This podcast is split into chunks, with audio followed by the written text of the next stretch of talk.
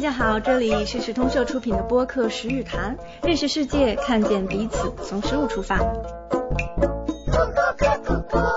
各位听众，大家好，欢迎大家收听《时日谈》。今天的主播是我王浩，还有天天乐乐。对，陪聊，我们今天来到了浙江桐乡，然后我们拜访了我们的一位老朋友于建刚，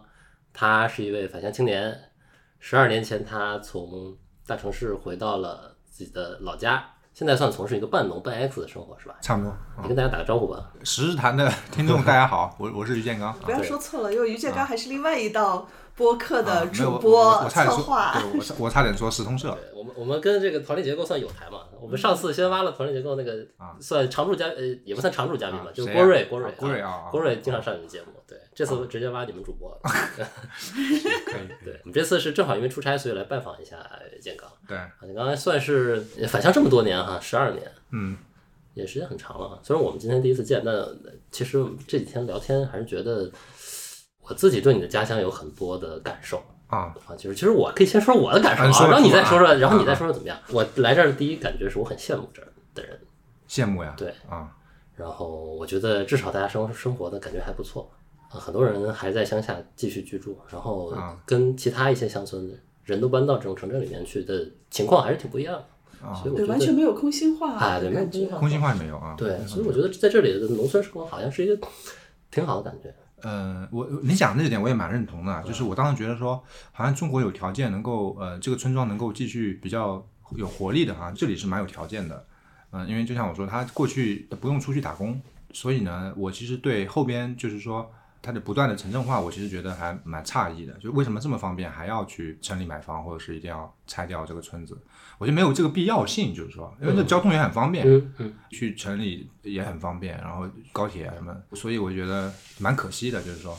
对，高铁到你家，我们开车就十十几分分钟啊，十几分钟啊，然后现在我看村里人，我们昨天在村里逛，嗯被搬走的那些居民，其实买 房可能就买在几百米外的对对新建的一个房子里。对几百米好像说的很短了，但就是差离得不不多就远，啊蛮近的，就是一只是换了个公寓楼，就是哦说从自己家独门独栋的，非得换成一个公寓楼。对啊，但你觉得他们为什么会就搬走呢？呃，我觉得有这个熟人社会的压力，就是说现在比如你要结婚，就是都就得城里有房，乡下那个就不算房子。那原来呢就是县城弄一套，那现在县城太贵了，那就嗯退而求其次，在这个镇上弄一套。嗯，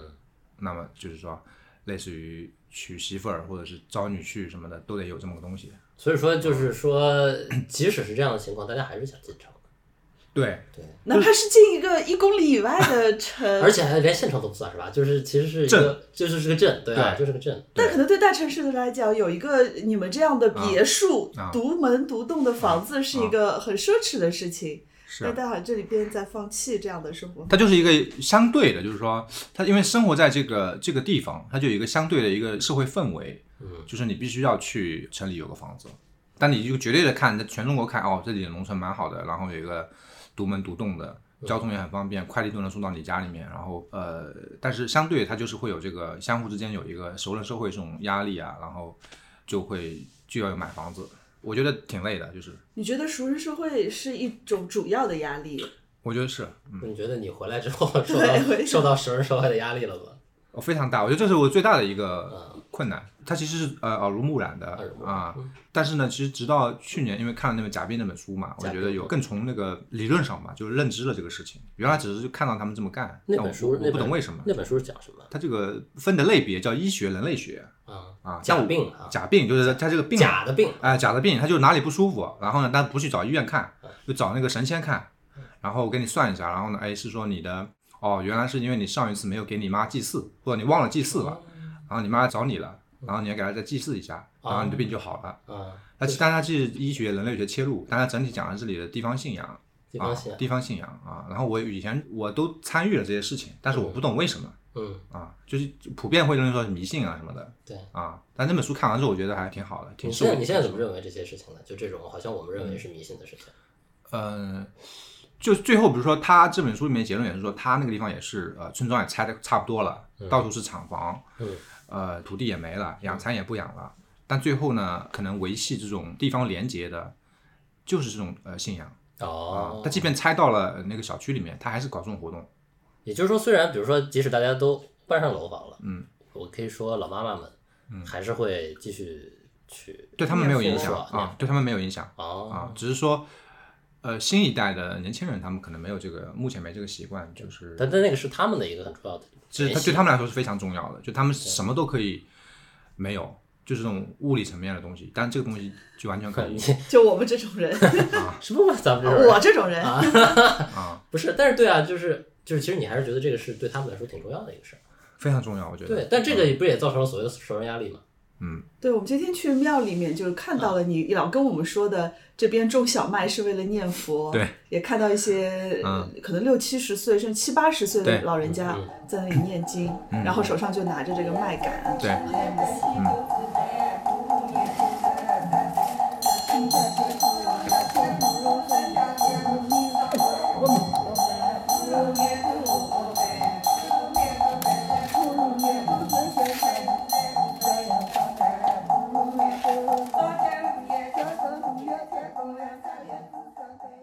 对，就还还是刚才说过刚才那个，就是你你觉得你回来之后受到什么样的社会压力？嗯这个好像基本来说，我们问返乡青年都会问这个问题。是对，嗯、正好我们前两天正好录那个播客嘛，然后、呃、我们聊的另外一边是城里的那种新的返乡青年，他们没有这个压力。那我跟月丽呢都会有这个压力。月丽现在是是在那个深圳梧桐岛，就是那个城市五里农场，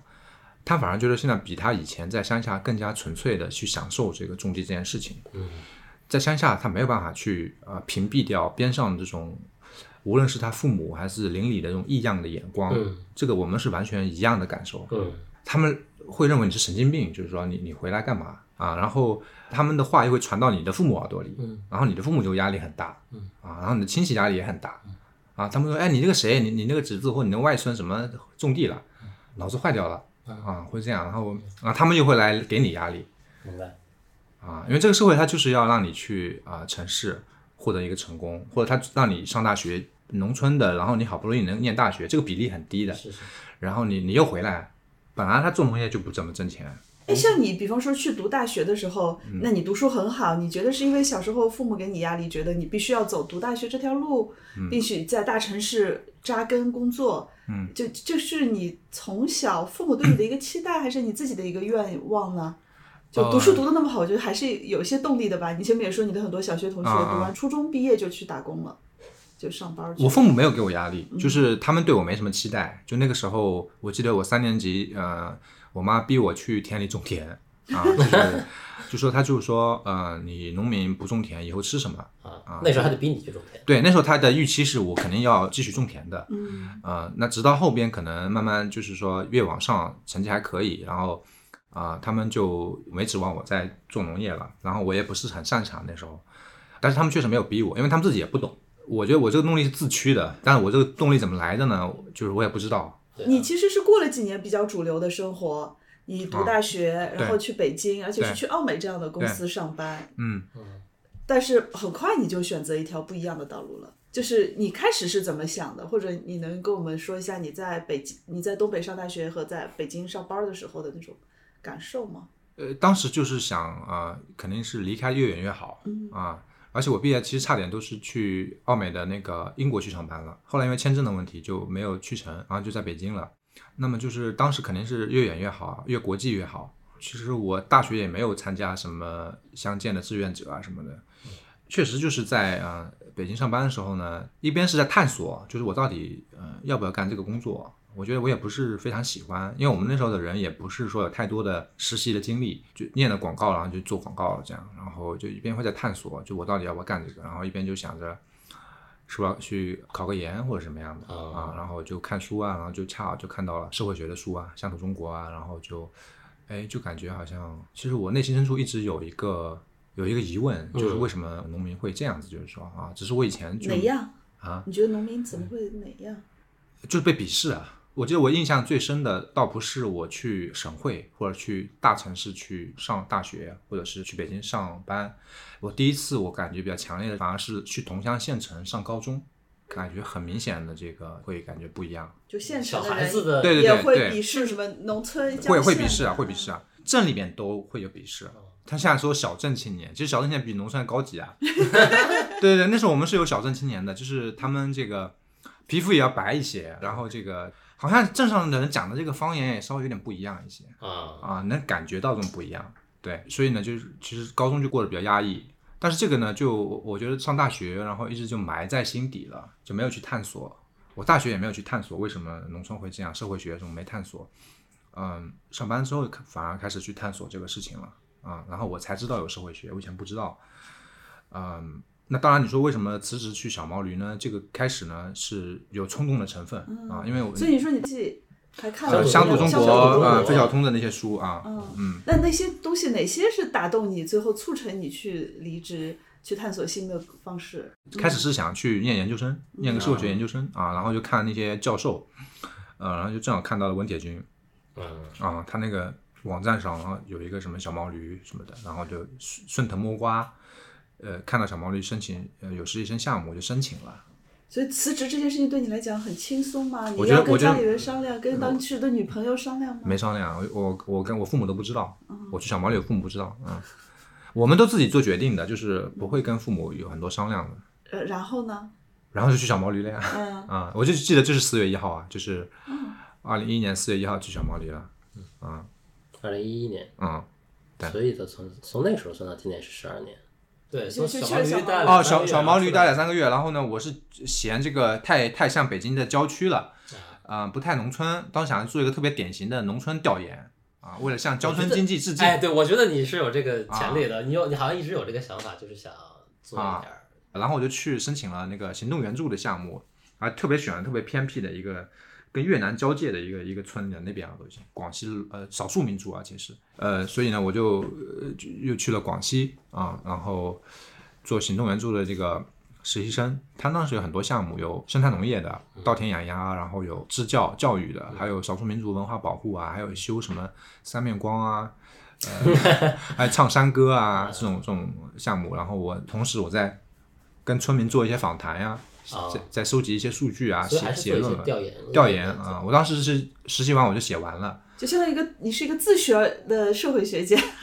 当时呢是呃另外一种想法呢是说，因为当时这个 NGO 圈里面都是偏学术嘛，他们没有人有那个商业经验。那我呢是呃呃在广告公司嗯、呃待过三年，就感觉能不能结合一下这方面企业的经验。当时特别想做一个类似于小毛驴一样的 CSA 的农场，嗯就在我们同乡啊，然后回来其实也同步去找地了。那时候地比今天还贵哦，啊，为什么呢？就那时候流行那个种葡萄，然后我们那些水田都承包了，被那个老板啊，都已经涨到一千五了，快那十年前啊、然后地也不好找，然后后来就去了呃一个朋友农场那边，在湖州离我们不远，就叫渔夫农场。愚蠢的愚，对对，渔渔夫夫啊，渔夫渔夫渔啊夫，他在那边种种地，然后去他那边啊。那当时回来压力确实，就是父母也是，但是我当时呢没有特别迂回， 就是我就直接跟他们说我要种地，然后我父母就很很忧愁，嗯啊，看我劝我劝不住，啊，然后我就是直接就说要种地，我就去了湖州了，嗯嗯，后来待了三四月份嘛，然后我四月份我结婚了，就很有压力了嗯啊，然后呢就又去上海上班了，哦，对对对对结完婚就去上班了。对，因为就有压力，有小家庭了明白。啊。那然后。那那那种你什么时候在上海工作了几年？我一二年又回上海上班了嘛，一二、年，嗯、应该是五月份吧，一直上到了一六年八月份。哦，那是还好几年呢。呃，那个时候呢，就是半农半，嗯，他们现在叫成武什么乡二什么的，哦城里待五天，乡下待两对对对天，对啊然后哦你周末就在回当时还家。特别执着，每天每周自己带菜去，带到上海，哦，啊、然自己后我还做饭啊我当时还租了个房子，是一楼有院子的，在上海，在华师大那个你那好边，执着啊！嗯，但那个院子呢始终没收拾出来，所以也没 种，啊但是它有个院子，有院子也也比没院子强。啊，对就是想一直。然后我是写日记写了一一年，调整自己的心态，啊但当时回去很难受，因为你那一年基本上就是完全呃与世隔绝了，然后呢又一心想要回乡，然后就好像接受那种教育就是比较反城市的，就城市这不好那不好，嗯然后我就不得不调节我自己的心态。啊，写日记写了一年，就差不多调整过来。嗯，啊，所以那一年我就完全屏蔽了和乡建圈的任何联系，哦我就完全屏蔽，就在上海专心上班。上班然后自己写日记调调整，那你周末不是通勤，你从上海往返你怎么走呢？高铁高铁啊，高铁方便嗯哦，对，刚开始还没通，我刚开始还是坐那个绿皮车，去海宁坐的还去海宁啊？啊，海宁，因为我们图店在海宁和同阳交界，坐公交车，然后去海宁的那个老的那个火车站，坐绿皮车到上海南站，然后上海南站再坐地铁到上班的地方啊。辛苦。对那那最后怎么又从上海离开了呢？我们是在一年呢，就是调整了，然后到了一三年呢，我是到春节的时候，突然就萌发了想要做蚕丝被，嗯，啊，就我也不知道为什么，但是生已经生孩子了，然后就我因为我们这里呢，就是宝宝就是指的蚕宝宝啊，当时想着说专门给小孩子做的被子，蚕丝被，然后呢，所以一三年的春蚕五月份，我们家那个养完之后就做蚕丝被，嗯，一开始卖呢都是一些朋友啊同学买卖，第一批的陌生的客户是因为有一个深圳有个电台叫简单生活啊什么的，就反正他访完之后呢，就深圳那边买了一些。那个人好像叫胡小梅，好像在深圳还蛮有影响力。嗯，然后就我们这样有了陌生人的客户第一批啊，然后就开始做蚕丝被。但蚕丝被是你父母一直在做的东西吗？呃，没有，就是正常我们原来就是养完蚕之后就把蚕茧卖掉了，啊嗯，自己家只会做一部分自己盖，就没有说销售啊那你的父母还是会做这个东西，这个是祖传技艺啊，祖传技啊艺，但只是没有往外卖，没有你没卖有的是完卖卖啊茧啊，，对卖茧，然后因为我们自己盖都是盖蚕丝被的嘛，自己做的嘛。那时候是我记得还是微博，就有一些媒体报道啊，然后就慢慢这样做。但是我跟相见始终还是没有联系，就没有任何联系，我切断了。然后我再联系呢，已经是呃，我记得是一六年还是一五年，应该是一五年那个 CSA 大会是在崇明岛那次。在同济大学，啊那次同济我也去同了，济大学然后他们啊组织去崇明岛参对观，对对对，当时的设计风呃说，然后他们就要让我们去参加，然后我就没机会去了。那之后呢，又跟相见又联系上了，所以等于相当于我隔了四年才重新又跟相见联系了。我调整了，因为太呃那个是非常极端的吧，嗯啊，就是说那种想法嗯非常反城市的那种，所以我要调整那么长时间。嗯，当时还想探索一下其他的一些蚕丝手工艺啊，我们也想做一些什么手工的织布呀、啊抽丝啊这些。嗯但是这个开发产品没成功啊，太难了，当时发现后来是因为手工做就是很难吗？就很难。然后因为这些人都已经没有了，嗯啊、就是我们看到一些成功的案例，像啊、一个日本的设计师叫真木千秋，他在印度那边做手工丝，嗯呃，但是呢，他也是找印度的这个当地人，他还会做一些，嗯然后印度的人工也便宜，他市场又是在日本，他自己又是学专门学设计的，可能也是比较知名的，所以他呢还可以成功。嗯呃，然后我们这个就没有那么简单，所以没成功。今天你也讲说，整个蚕丝的产业里面，嗯大概只有蚕丝被这一条还没有被工业拿走，对，是吧？是的，就其实已经有工业蚕丝被了，只是啊你们这还手保工留产品，还这是手工艺还保留啊、然而且后有竞争力。对，有竞争力，因为它完全不一样。然后，呃，其实养蚕也算是，呃，这里还是比较传统的方式，还不是工业养蚕。对，我们在村里面，每个村里都能看到大量的桑树。对，在房屋房屋周边啊，就是跟那个孟子还是谁写的，就是什么无母之宅，树之以桑什么的，啊呃，老有所依，依有所养什么的，很像那种感觉是吧？因为我们老人家本身他也穿丝棉啊什么的，我们这里去世的时候脸上蒙蒙一层丝棉的，嗯，啊啊，对，但是我今天看下来一圈，我觉得这个确实算是一种很少的遗留的痕迹。而你也讲说，其实你们包括你们地里面种的东西，应该是发生很大的变迁的这么多年。你也说有老板包地啊，就是之前，啊啊比如啊，说你小时候那种状况，跟那时候很不一样。呃是，像桑菊鱼塘被推掉了，对这个是地貌都发生变化了，嗯地理地貌发生变化了，大部分的面积确实是被呃承包大户去承包了，还有少部分就是能看到一些以前的一些遗留。啊啊，哪个是你们的？这是平头。这啊矮的吗？对，它就是转成一样高。你们新栽的吗？没有没有，这要二三十年。二三十年，桑树那么矮的吗是？不是因为住的太密，所以才不是不是，它就是一种啊呃叫什么来着？叫就是嫁接的一个一个跟野桑跟家桑嫁接的。哦，这个技术也是呃元朝就发明的。对，今天我们去那个残花水会，藏对花蚕水蚕花水会，说是这里怎么说桑蚕文化的一个集中的体现，清明节的一个大的节日。然后我你你说一句特别有意思的话，就我们进去的时候人山人海，你说哎呦养蚕的人不多了， 来参加这个水会的人还挺特别多。今对天，对，然后我他他现场会有一些这种展示，啊或者你看到一些文化的遗留，对但其实真正参与文化，把这种文化作为日常生活和劳动工作的，已经非常少了。就年轻一辈基本上没有了，就是老一辈他们因为呃一直是有这个，他们都已经形成身体记忆了，他们谣传什么都还会，就老一辈是这么过来的，但是年轻，我说的是六十岁以上的。对，今天我们看那个对，就看我比们这比 对，就我们看比赛划那个划快船快船的哈，那叫什么什么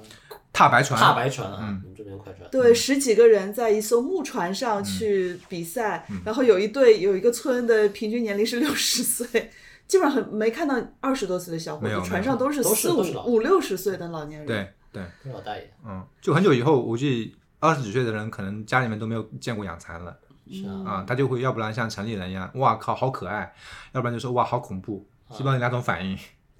但我们正常家里面，它就是一个就很自然的一个一个存在。这些桑就够你们就是养那些蚕了，是吧？比如说一亩的话，能养个三万，嗯，三万只蚕宝宝一张嘛。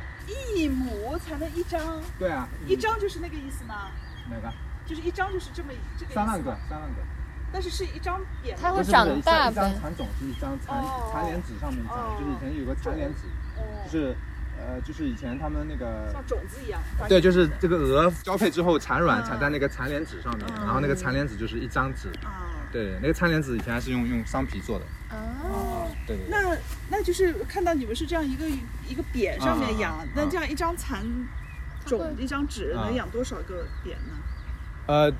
扁也就是小蚕的时候能放扁里面，但啊是大蚕我们都要放地上，就啊放放不下那么多最多的时候需要用多少个那个就是扁嘛。对，扁我们全家就就两两个架子，我们就可能两个架子。放满。二十个扁吧，啊但是这也只是小蚕，嗯就，大蚕一定放地上。就我们现在看那个就大在地厅，就在地那个大厅，呃呃呃，全部是养蚕的，哦到五月份的时候。嗯嗯但是这一亩都是你家的吗？哪个？就是这一亩桑树。不是，这是好几家哦的。然后我他是他是这样的，很奇怪的，就是当时分地的时候不知道怎么分的，就这边是，呃，有每家两条，那边有两条，哦然后另外一个地方还有两条，他他是这样子的，哦就就可能我们我们家有六七个地方，哦，有对些地方就是这么对，就这样分很奇的怪，就是他可能是说，公平起见，对好对的对，就差的每是家都有绝一对点公平，可能是这种对对这对种这种这种思想，然后有的就地变成方这是样。有这种对，我记得你几乎是第一篇给石头社写的稿子，就啊是说你最狂野的返乡梦就是能够嗯在河河里面。划划船嗯嗯嗯，我我感觉你一直对乡村生活和你的家乡、嗯你的生活应该是什么样子是有一个想象的，就或者一个期待。先从蚕丝被开始，嗯，然后杭白菊，嗯然后榨菜。就我们有个同事留言说，预计你下一篇会写榨嗯 菜， 就是你一直在试图把这种家乡的呃农业，嗯，跟文化去结合起来，去协同发展。虽然只是规模非常非常小，嗯，你觉得这个事情为什么对你来讲很重要？你看，甚至我们都没有想要去，一开始没有想要去做一个好像很正经的一个圈起地来的那种农场，就是我们自己家的地。那这个地的形态呢，都是以前遗留下来，就东一块西一块的。我就想要去复原一下，就是我父母当年他们是怎么操作的，嗯、然后他们就是在这些地上面去呃种榨菜呀、做杭白菊啊，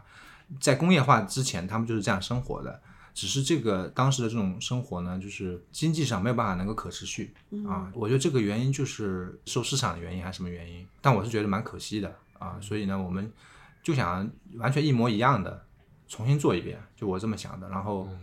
就这样就做了差不多，我们蚕丝被一三年，差不多也十年了。然后到今天就我感觉是呃比较难了，就有点难了，因为这个村里的地现在都包出去了，嗯，你这样东一块西一块，这样就很难了。对，就你家，我们之前看到剩下的那些地，嗯，就会成为村里唯一一个不被大户包掉的地。就对嗯是原来还有那么多散户在种，对吧？哪怕他是就是种一个很轻松的或者自己家吃的东我们西，今天在路边看到一个更那个什么的，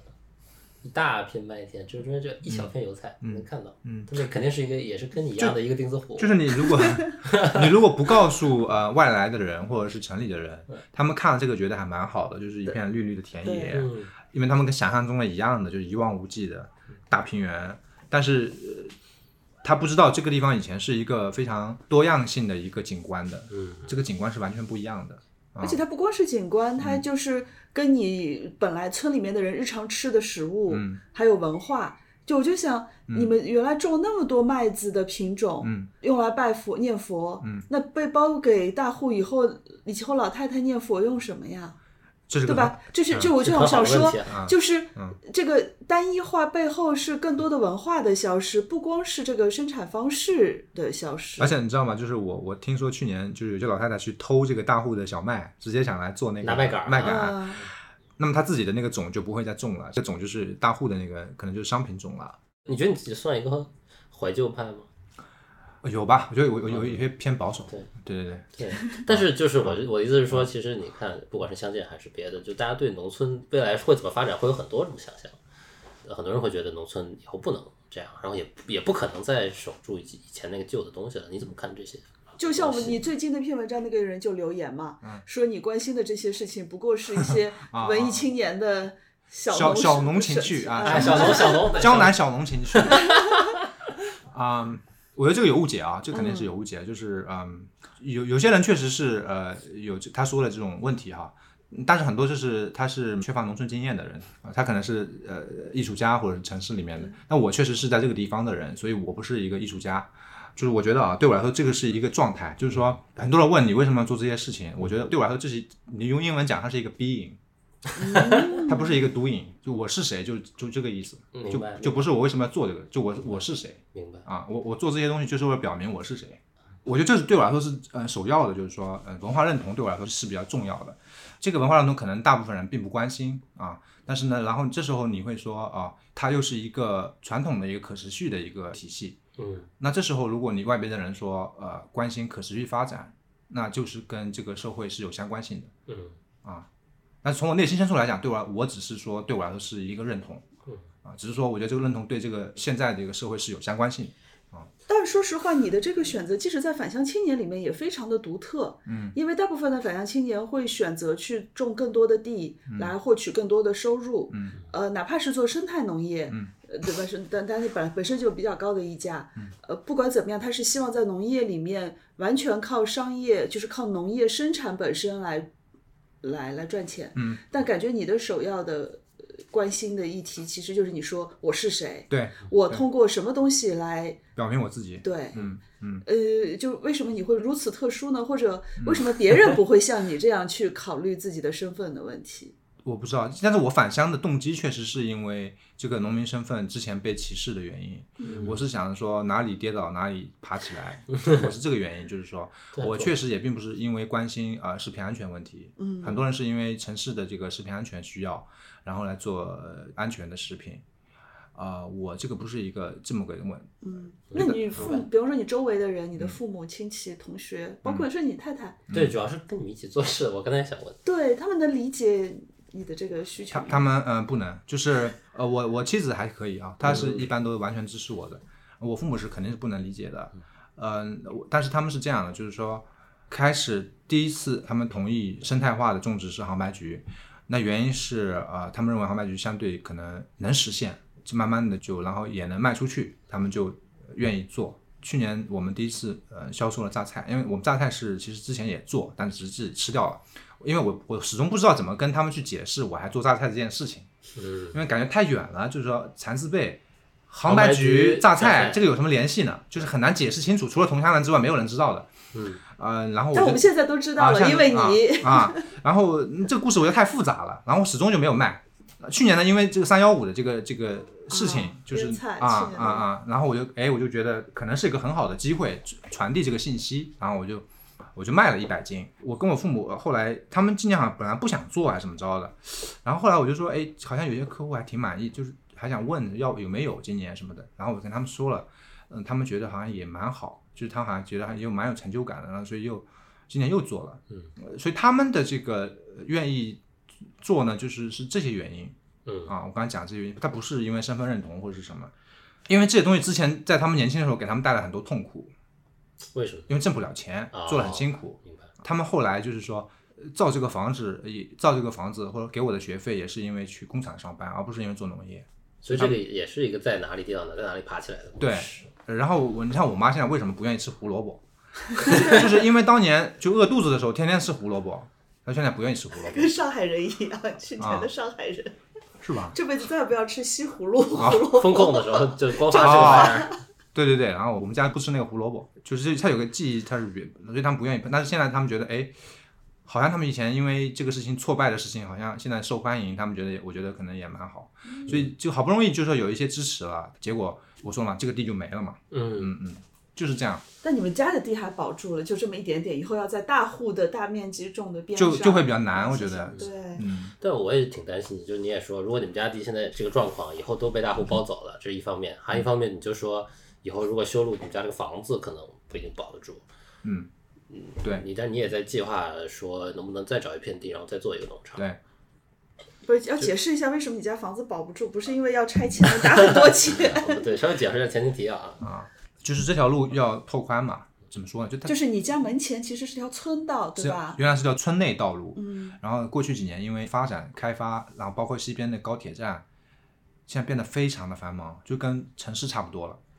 然后呢，你打电话投诉呢没有用，他说你们这个村不归我们交警管， 然后没人管，呃，而且他还要扩大，所以感觉就不太适合居居住住嗯了，啊、对啊我们这两天看到很多重型的卡车，非常多会在这啊、里非常住。多，就非常不尊重村内的社区，就是整个的对。对对，我们今天也说到，说塔鱼帮那个书里面描写的那个村子就比你们还惨，他们就是直接高速公路一修，这个村子就没了。全没了啊，全没了。这嗯种情况实在是太难。我我刚才想说的就是，我担心你的事情是说，如果你想再找一片地，再做一个农场，嗯离开你原来老家的这个地方，你觉得你还能满足你所谓 being 的这个东西吗？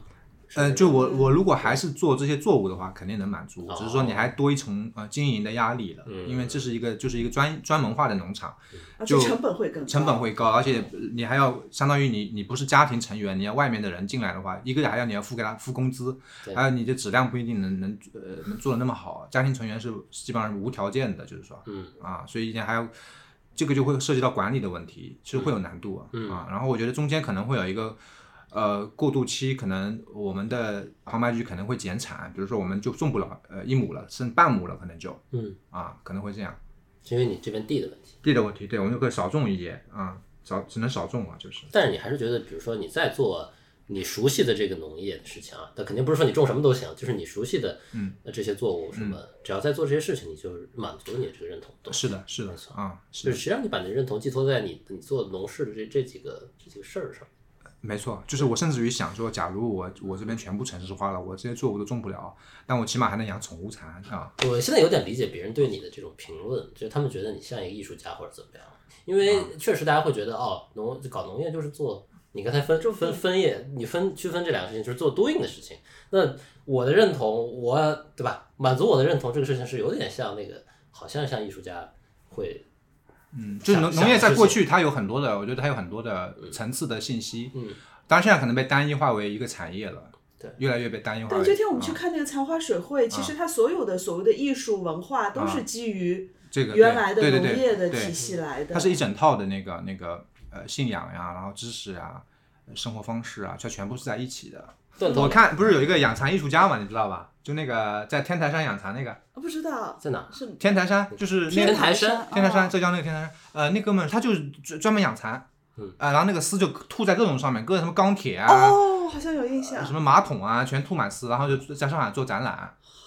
我觉得我那个艺术家这个事情，我觉得对我有点啊、呃 启发，就是我感觉我这个事情也有点，确实像你说的，有点啊、呃像艺术的感觉，或者说如果把它变成艺术，感觉好高级的感觉。啊对啊，所以你去年不是做了一个叫公共 养蚕嗯对对对业项 目？对对对，就是就是就直播的那个，对我觉得我想行为艺术。后来你说说看的后人后来怎么多吗失败了？你先说说后来怎么失败了？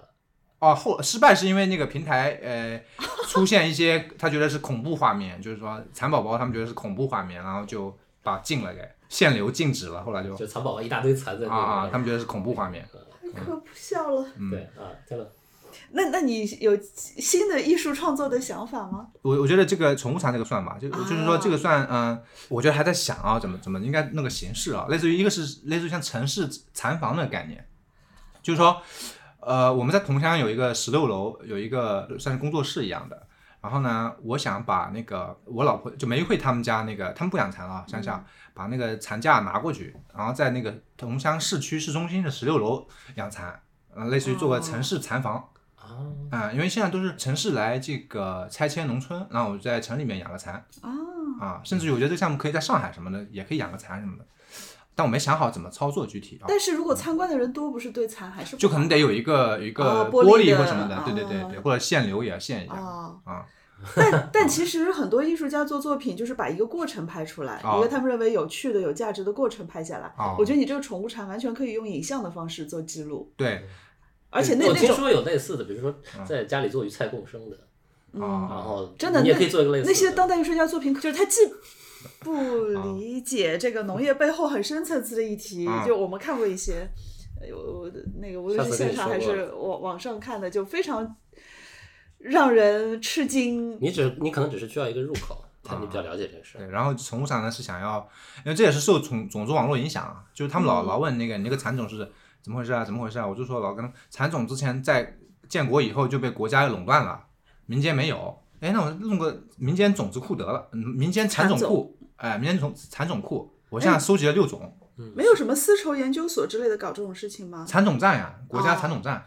他们你的那个种，你的蚕种是从哪里搞的？宠物渠道，宠物渠道？那你哦，你们会从原来那个从野蚕驯化，你你要是去找野蚕的话，这个驯化这个太有难度了啊太有难度了啊！当古人驯化花了我上千年吧，可能啊，这个没法驯化。但是野蚕可以跟家蚕杂交什么之类的，可以可以试一下。你你前面讲到，就是父母当年搞榨菜也好，搞什么也好，让他们非常难过，是因为收入太低。对其实本质上是因为它定价低嘛。嗯，跟市场也有关系，就是说就市场，因为它中当时应该有很多渠道啊，然后普遍的就是呃生产者面向市场的这个，然后就会挫败的这个问题，我觉得是农产品当时很明显的，就是农民都会什么谷贱伤农啊，这是一样的道理，我觉得。嗯，那你这两年价格好吗？或者你们的这些收成，你就能养活自己吗？你前面也说到是经济上可持续性的问题。我现在做的这些杭白菊和榨菜，呃，我们都能卖掉，而且价格还挺高的。对，呃，这个我觉得挺满意的。然后，但是因为我总量不多，所以呃，更像是一种实验项目，就是本身量不大，但是我觉得消费者的反馈还有我自己，我我都满意。只是说你养活一个家庭肯定是不够，嗯，啊你家现在小家庭有四口人，还有父母，还有父母六口，还嗯有我我老婆那边还有也有父母、啊，都要照顾啊，像就是对会有这个。嗯所以现在半、半农半差，就是还包括是做点我咨询我不是服务我，我现在我现在打零工，就是说打零工。因为农民以前农闲也会打零工嘛，有些农民收完水稻就会去深圳打个工啊什么的。然后我去上海打个工一样的。嗯对你之前在那个文章里面讲过，有各种各样不同的对在乡村生活生活的方式嘛，嗯，什么半农半 X，什么啊数字游牧哦，那是那个报告里啊，面写的，那是报告里面写啊的。但我觉得你这个，你可以算你把自己定义为什么半农半 X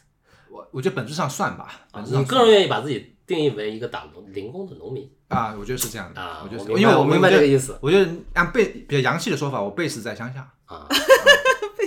我贝斯在乡下，明白啊？对。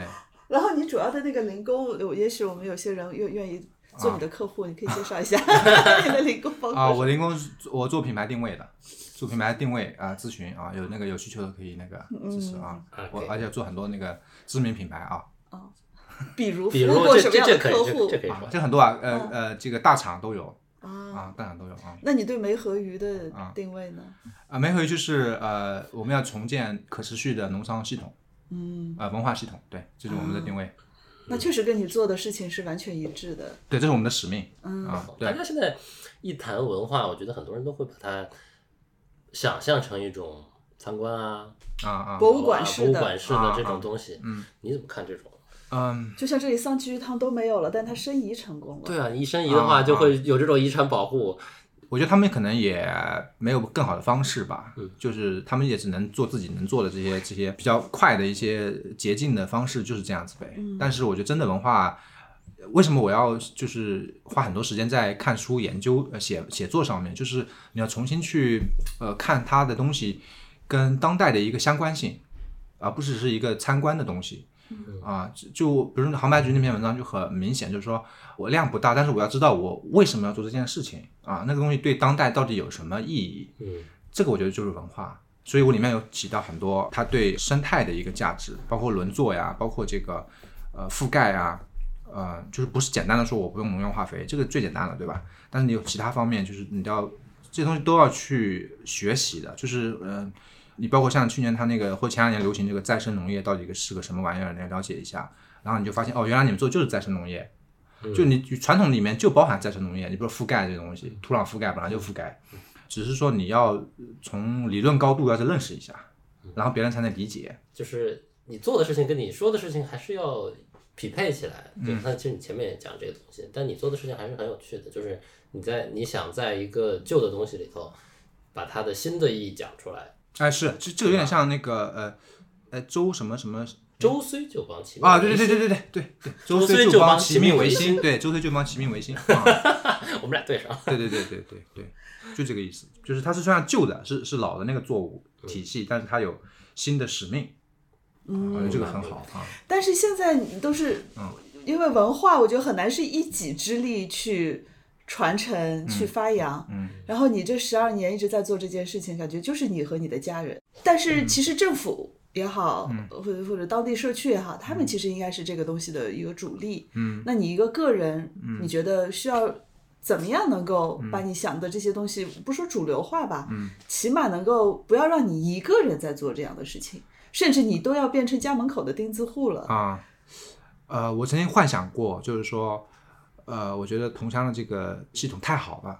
我幻想过说政府能不能建立一个类似合作社，嗯，来把它组织起来，然后呃，把它这个产品质量提上去，然后有一个县域品牌或怎么样的。呃，但我就我也不认识农呃领导，然后但是我幻想过，呃，我觉得文化其实你如果在县域呃能够就他有他们有这种资源和平台去做，那最好。那如果不能呢？那我自己的，我觉得就是一个人比较具体的这个也是一个文化，嗯啊，我是这么想的啊。但我们有时候会说，你一个底线的目标是什么，然后你高线的目标是什么？就你底线的目标就是一个完成自己一个对 being 的这么一个。啊啊啊！是是是，就有点像哎，还有点像那个穷则穷独善则其身对穷，达则兼济天下。哦对，穷就是 bottom 那个你说的那嗯个，然后一个再往上的。我就我觉得穷我最穷我就自我自己家庭农场对，这个这个级别现在。然后如果有有有这个政府有这个有这个意愿或者他们有这个资源愿意组织起来，那我们愿意助他一臂之力，那就是达了。嗯。啊、啊！但我现在看起来好像不太那个。哎，你有你上过那么多媒体，政府没啊有找你吗？就像我们知道很多返乡青年，因为你这样的人，其实，在乡村上啊，政府会把你作为一种很重要的人才去去利用。是呃，没有是这样的，前几年呢，啊、我把本地媒体全全屏蔽了，啊因为我不想让我父母知道。 后来呢，是那个就那个郑和帮，嗯呃，有一年里面的鱼死了，然后我们就村民就说是那个我们那个厂里面偷排污水，嗯，然后我就我就举报了啊，嗯然后他们之前说已经经常发生这种事情，村民都知道，他们都不敢举报，然后说因为很多人在里面上班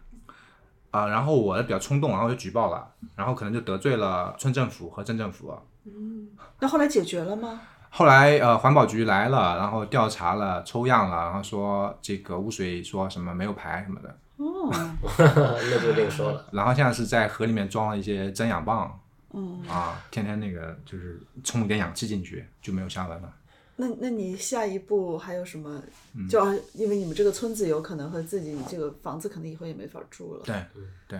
因为我们现在小孩上学是在啊、县城的西北角啊、我们在西北角方向的农村啊、类似于乌镇这个方向的农村里面，在看一些村啊、但是这个节奏比较慢，因为那边也有好多就是那种承包的挺多的，我想找一个那种比较原生态的，就是传统的产商文化比较完整的地方。当然，我也知道它可能永远也也会消失某一天，跟塔鱼棒一样，或迟或晚，只是我想把这个时间延长一些。我想跟那个老一辈再多学习学习，因为有时候问我父母，他们有时候始终还是会啊、呃不太愿意教我哦，啊，就是为什么呢？就还是不太让我，他们总担心我还是要养蚕，呃就是不干正事，干这个农业、啊。明白，他们现在都以为我我还在上班呢哦，这样的。啊，只是说因为你有一台贝电斯脑在乡啊，下，贝斯乡下我有电脑啊，然后就像我去种子网络开会，嗯，就像啊上班一我样我啊跟我跟他们说我去出 差了，他们这也以为我没错啊他们以为我见客户了，其实我去种子网络来的。 啊，对，下礼拜还要去北北京跟清华啊，学生反上正课，他们就以为我在做正经事嘛。也是很正经啊。是，但是他们挣钱嘛，我啊做挣钱的事情，呃，所以他们就不太愿意完全教我。但是我如果去一个陌生的村呢，呃，这些老一辈你问他，估计还能教我。虽然他们的子女如果干这件事，他们肯定也反对，但是我是个外人，他们就无所谓。一村而住，一村而返，一村，但是这个村有个文化跟我们村一样，对哎，这个就我当我觉得这个策略蛮好的，对啊、嗯你可以跟另外一个村里的返乡青年结对子，他们来跟你爸妈学， 你去跟他爸妈学，啊、然后合作社的雏形就有两个基本社员了。他他们那个村就我那个伟强，我那同学哦，他们也他也钉子户了，嗯哦，，他们村也包完了，嗯，他呃留留这个田呢是觉得他总担心有一天会会那个饥荒，呃，对战争什么的，然后想留一个基本的按粮食保障。他这个是种田的，他自己嗯种给自己吃的。他觉得这种呃农民的自留地应该留一些，为粮食安全，他是为粮食安全考虑。嗯对，现在有个新的概念，就是我们下周会有个活动，嗯 四正中他会讲那个加拿大的呃一个老师，嗯他会讲说，以前我们都说粮食安全嘛，food security，他嗯说他觉得更好的翻译是食物保障。啊、就是不光是说能产多少粮的问题，嗯还有就是我们能不能在我们需要的时候去获取嗯这些食物，他嗯去重新去讲。所以我觉得过去三年经历疫情，嗯，大家可能对于食物保障这件事情有了更深刻的还是体有一验。些人对这个东西比较敏感，然后嗯有些人比较哎一敏感反的，思。嗯嗯，有些人比较敏感的，对你返乡十二年，也认识通过不同的网络认识很多跟你有点像的返乡青年。嗯，当然你做的事情其实跟大家都完全不一样。嗯，你觉得呃返乡也好，或者城市里的年轻人想离开城市去乡村生活，你对他们的一个观察是什么样 的？这问题有点大。哦，啊因为我呃我因为我这两天你一直在很关心说，哎，他们到底能不能养活自己？啊啊 啊！问各种各样的问题，就是打听别人其实到 底过得怎八卦么样，八卦 哎八卦这个也很重要，对啊对吧？啊啊！嗯，我觉得像一面镜子一样参照一下吧，就是有些参照啊，因为呃，虽然嗯、第一批返乡的人相对比较纯粹一些，没有那么商业化，但是每个人的这个动机也有点不一样。就是有些人像我们说食品安全，可能最后就变成一个比较经营性质的一个一个平台；有些人比较灵性，还有一些人是相见的目的，反正各种各样的目的。其实大家也都不太一样，只是说。嗯，大家唯一的共同点是没那么完全的商业化，那时候也没有那么特别商业化，啊、相对比较真诚一些吧。啊、我还有一个感受就是，你说跟现在这些好多新的一波返乡的人聊呢，我我我就感觉观念差异很大，就是我我甚至于现在有点不太想聊乡村这个事情了，因为我觉得乡村已经呃被更大的声量盖过去了。然后这个声量是呃不是我们早先的这个声量？这种声量是新的那那种返乡的，就是它有各种各样的解释去解释这个乡村或者是返乡，以至于它这个解释就是稀释了很多东西，甚至于他们那个乡村里面都不需要有农业。所以我就不想去讨论乡村这个概念了。嗯，原来你你想象中的乡村，还是你过去经历过的那个，你从小长大的那个乡村，啊、是的，就是然后还是有，在你从你的理解上讲，还是有你所谓的那种农业的，就是因为我觉得做什么于建刚怀念的不是他小时候的那个不变的乡我知道，村，我知道，而是嗯乡村背后的那些很复杂的、多元的、化啊整合在一起的价值和我文化啊们统称为文化，一对般来说是对嗯但确实，我也观察到你说的这个现象，嗯，就大家过去要么是过自己的生活，把咖啡馆搬到乡村，嗯嗯，对吧你这是个外来的东西，对放进来了，嗯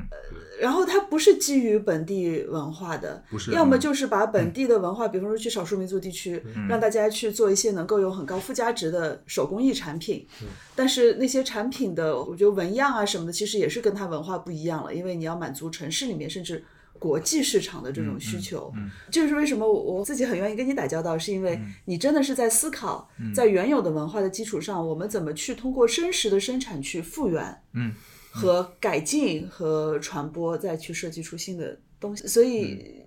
那种新的返乡的人，他如果考虑这个，那乡村就会变成一个失去它原有文化和价值的东西，就是这种声量很大。嗯，对，那这个时候不是应该是你的声量更大的时候，你要更努力的去发声的时候吗？很难呀。从你的角度上来讲，我觉得也可以说，就是说返乡的理由不一样了。你刚才对新农人那观察说，大家的理由都不一样，那今天的人可能就有新的理由去返乡，或者去是吧？或者移去去居乡乡村以及去乡村，我不能说返乡啊了，移已经居乡村移啊居乡移居村，乡对，村嗯，嗯，对他们来说就是一个移居到另外一个小区的感觉。对，啊就不是乡，非得要用乡村的名字来说，就感觉有点怪啊怪的。呃，就是其实就一个另外一个小区，这个小区可能绿化更好，然后呃楼可能没有那么高，然后人可能更有趣嗯啊。一个别墅。哎，你你解决了我为什么一直对住在乡村这件事情不是很向往了。啊他这个话说的，因为我就会变成那样的人，我觉得这啊是对乡村的一种很不尊重。很不尊重，对吧？对我嗯既然就是 我就是个城市里的人，我老老实实在城市里待着吧。对，所以是我现在就是反倒是，呃，我不愿意再去碰这些新的乡村的这种嗯概念或社区。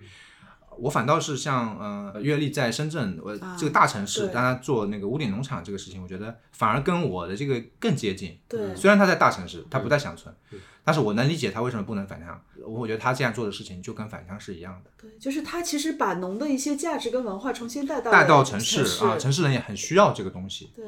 呃，我觉得这个跟我们是嗯更接近的。然后反倒是有些人虽然在乡村，但是他就是变成一个符号了。有些人身在城市，但其实如同在乡村；有些人身在乡村，但如同在对城市。对，所以我就我就觉得这是我们一个过去嗯新的一个我的新的一个一个认知吧，以至于我不愿意再去谈论乡村这个符号了。我觉得这个符号已经我盖不过别人的声量。明白嗯。但是你的声音观点还是需要被人听到。嗯我觉得这提给我们提了个醒，当我们都在谈什么乡村建设、乡村振兴、嗯文化的时候，真的要去背后去看。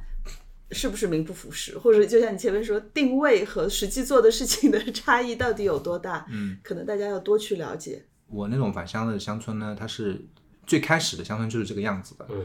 只是现在它可能比如百分之一百的话，它可能现在只是变成了个位数了，就越来越少了。那像百分之九十几就是另外的一种乡村的新的定义啊、然后这种呢，就是对我来说，它就是一个一个自留地，就我不愿意去改变这个东西啊。就就我能理解他们为什么城市的年轻人他愿意去乡村，他们有自己的定义，我能理解这个。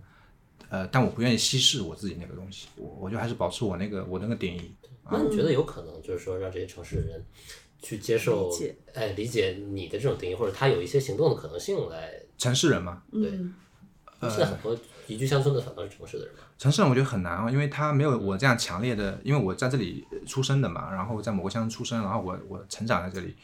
呃我不知道他，比如说他以后啊，比如说我我们有一个大连农场，说你们的实习生也来，嗯，然后呃他可能是城里人，但他可能对他来说可能就是一个生态种植杭白菊的一个学习过程，嗯，但他可能没法理解我为什么强烈的一定要种杭白菊这件事情，但他能理解说我要种我要学一个生态种植杭白菊，可能是一个技术层面的东西，但我觉得只要看过你文章的人都能理解。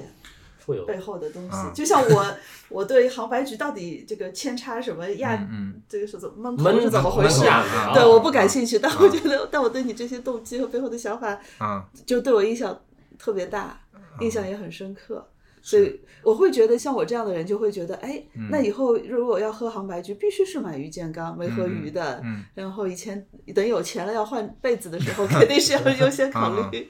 那当然最好。我觉得这也是一嗯种城市人的参与，就是你去聆听、尊重生产者或者这样的年轻人的一些想法，然后去用产品来支持他，这样他在经济上能够可持续下但是你去。有没有觉得，其实这个市场也是很鱼龙杂混杂的，是是是确实蛮难的这个市场就是你嗯做的这件事情，别人其实商更商业的也对会这样做。但但只要有一部分人他愿意听，因为他规模这些反青年现在规模也很小嘛，嗯，他现在先把自己家里的生产能够以合理的价格销售出去，他接下去如果不得不去包一个地，嗯去做一个农场性质的东西，他可能产量要上去，因为他要有更高的成本，对那有更多的人愿意支持他，嗯，很重要。哎，就可惜这个蚕丝被质量太好了，好像用个很多年都不会坏，你这个复购率会有点差。他们主要是呃，有些我们也担心这个就开始，然后开始他们后来有 些是呃给自己的亲戚啊对买买这种送礼啊啊啊，这也会有一些，嗯，很珍贵的东西，很珍贵的嗯，东西。确实就是来了之后，我就更知道这个东西有多珍贵。其实，嗯对。但是如果听了播客以后对于江刚的故事想法感兴趣，其实，在石通社公众号上，嗯，呃，很容易能找到他以前写的大概有七八篇的文章了。更容易找到它的是团力结构。你们这个播客啊，对，团力结构播客，团力结构这个播客，我们要挂在下面。哦大家可以去听于建刚每次节气的时候都会和其他几位对在中国各个地方的返乡青年或者在城市里面做农耕的年轻人的对话。你嗯，们的侧重点跟我们还是有所不同的。对，哎你们你挺们好的有什么 不同？定位定位不同定位，我们也按照你的说法定位一下。啊我们有什啊，么定位？对你们定位什么？定位是什么？就是问你还啊，谈论跟食物有关的方方面面，啊，你们还是食物的一个，呃石我头社们嘛，嗯更其实就是食物农业嘛，就通过食物去切入农业啊、环境、啊社会议题，包括城乡公平。呃，我们呃很大一部分是呃返乡青年，呃还有呢，我我们最近一个新的议题是乡村教育，啊，就是乡村教育呢，我我们访谈过，一个是在乡村做教育的，还有一个呢是在城里面做职业教育，好多就是这个农村小孩他现在都不是在农村长大的，哦，对，我看到你们之前那他个节哎是目，对，在城里面的城乡结合部长大的，但他完全没有融入那个城市啊。比如说在北京，他就在城乡结合部，然后跟他父母一起长大，然后他就会面临很多这种，嗯、他还是乡村的其实，但他又又没有乡村的记忆。然后现在还有一些这种更泛泛的议题，就是类似于啊、有些新的这种返乡的那个，我们也有一些讨论，哦还有城市宜居者啊什么的。就团队结构呢，我现在把它定位成是一个比我自己的那个梅和鱼要稍微开放一点的平台，就我愿意跟他们对话，就我会一个观察者、一个对象的一个角度。对对，那反正如果大家还想了解于健康更多信息，就对去刚才我们指点的那几个。确实，在播途径客平啊台上嗯谈论这些乡村农业话题的，很少，也也很不少多嗯很很，少因为主要还是城里人听更多。那就今天就这样，好，嗯非常谢谢谢谢。嗯，对好，那我们下次节目再下次见。见，嗯，嗯，拜拜。拜拜。感谢收听今天的播客节目，你也可以在微信搜索“时通社”，关注我们的公众号，我们也会在那里第一时间更新播客信息，还有更多精彩的原创文章和活动等你发现。本期节目就到这里，下期再见。